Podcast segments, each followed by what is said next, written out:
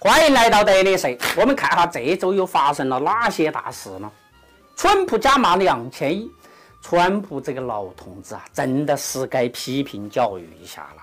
第一轮的三百五十亿才开打，你又跟了两千亿，能不能出牌的时候讲点规矩呢？你把 A 股都吓死了，从你嚷嚷要开打到现在十万亿没有了。你让爷这个心啊，怎么不疼呢？爷也不是吓大的，狭路相逢勇者胜，你抽几个大嘴巴算什么？爷我扛得住。外国人可以买 A 股，这真的是个好消息啊！老外们经常嘲笑我们散户是韭菜，自己吹牛逼有多厉害，Come on baby！现在。我们都可以在一个场子里边打擂台了，有什么招你们就使出来吧，别到时候啊跑到白宫去请愿控诉 A 股的垃圾多。洋散户成了清道夫，对于 A 股来说啊，真是个进化的好消息啊！证监会副主席内幕交易获利二百一十万。现在 A 股赚钱真的是好难呐，不少人想通过内幕交易赚他一大笔。证监会副主席的信息够内幕吧？才赚了二百一十万，是不是听上去很不可思议呀？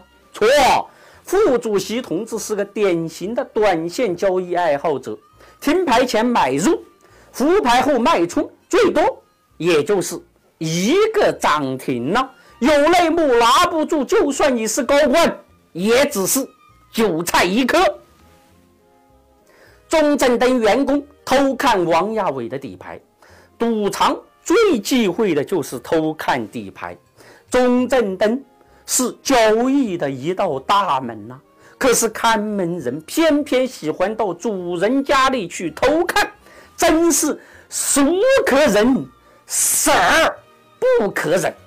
证券系统的权力鄙视链上，现在形成了一个避难的闭环呐。权力它怎么就关不进笼子里边去呢？老鼠太多了，自己都管理不好的管理者，何以复律法，张纲纪？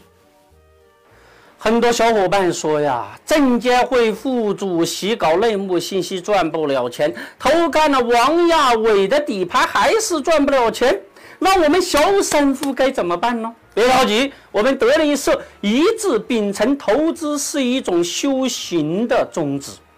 我们德林社二零一八年的会员招募开启了，欢迎更多的小伙伴加入到我们的团队来，一起。投资的道路上修行，怎么加入呢？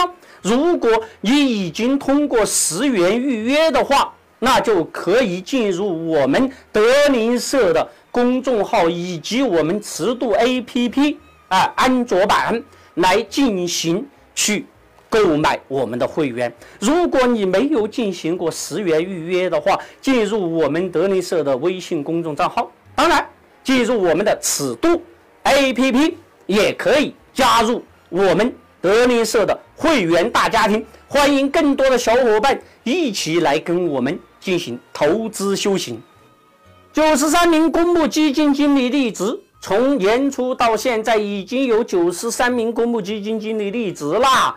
他们呢掌管着一百七十只基金，平均的亏损幅度高达百分之八点九。不少的基金经理是因为业绩太烂，实在混不下去了。为什么会出现这种状况呢？基金经理啊，那都是躺着收管理费用的。他们经常玩一个花招，那就是捧一个冠军，可以卖更多的基金，收更多的管理费用。所以说，投资者一定要小心了。凡是那一种不断捧出基金冠军的基金公司，离他们远一点。纪委进茅台，腐败犹如病毒，已经进入了茅台的机体呀！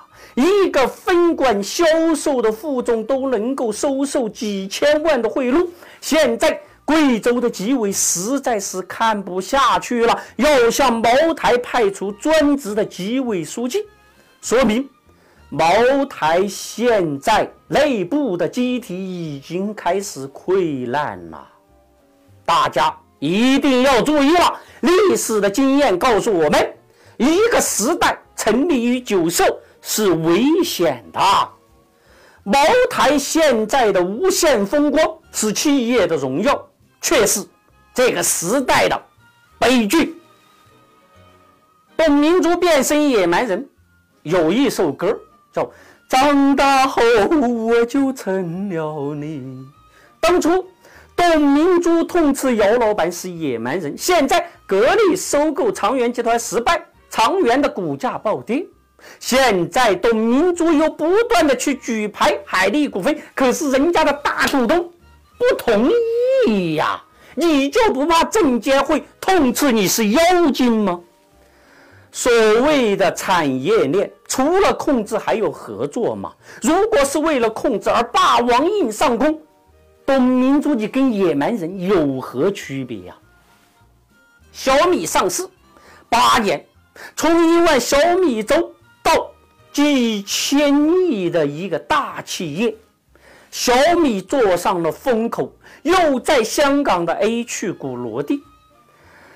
在我看来呀，什么高科技呀、互联网啊，那都只是个概念而已。小米就是一个新零售企业，现在小米的平效是传统零售企业的二十倍。只要保住这个倍数，那估值就是一个乘法问题。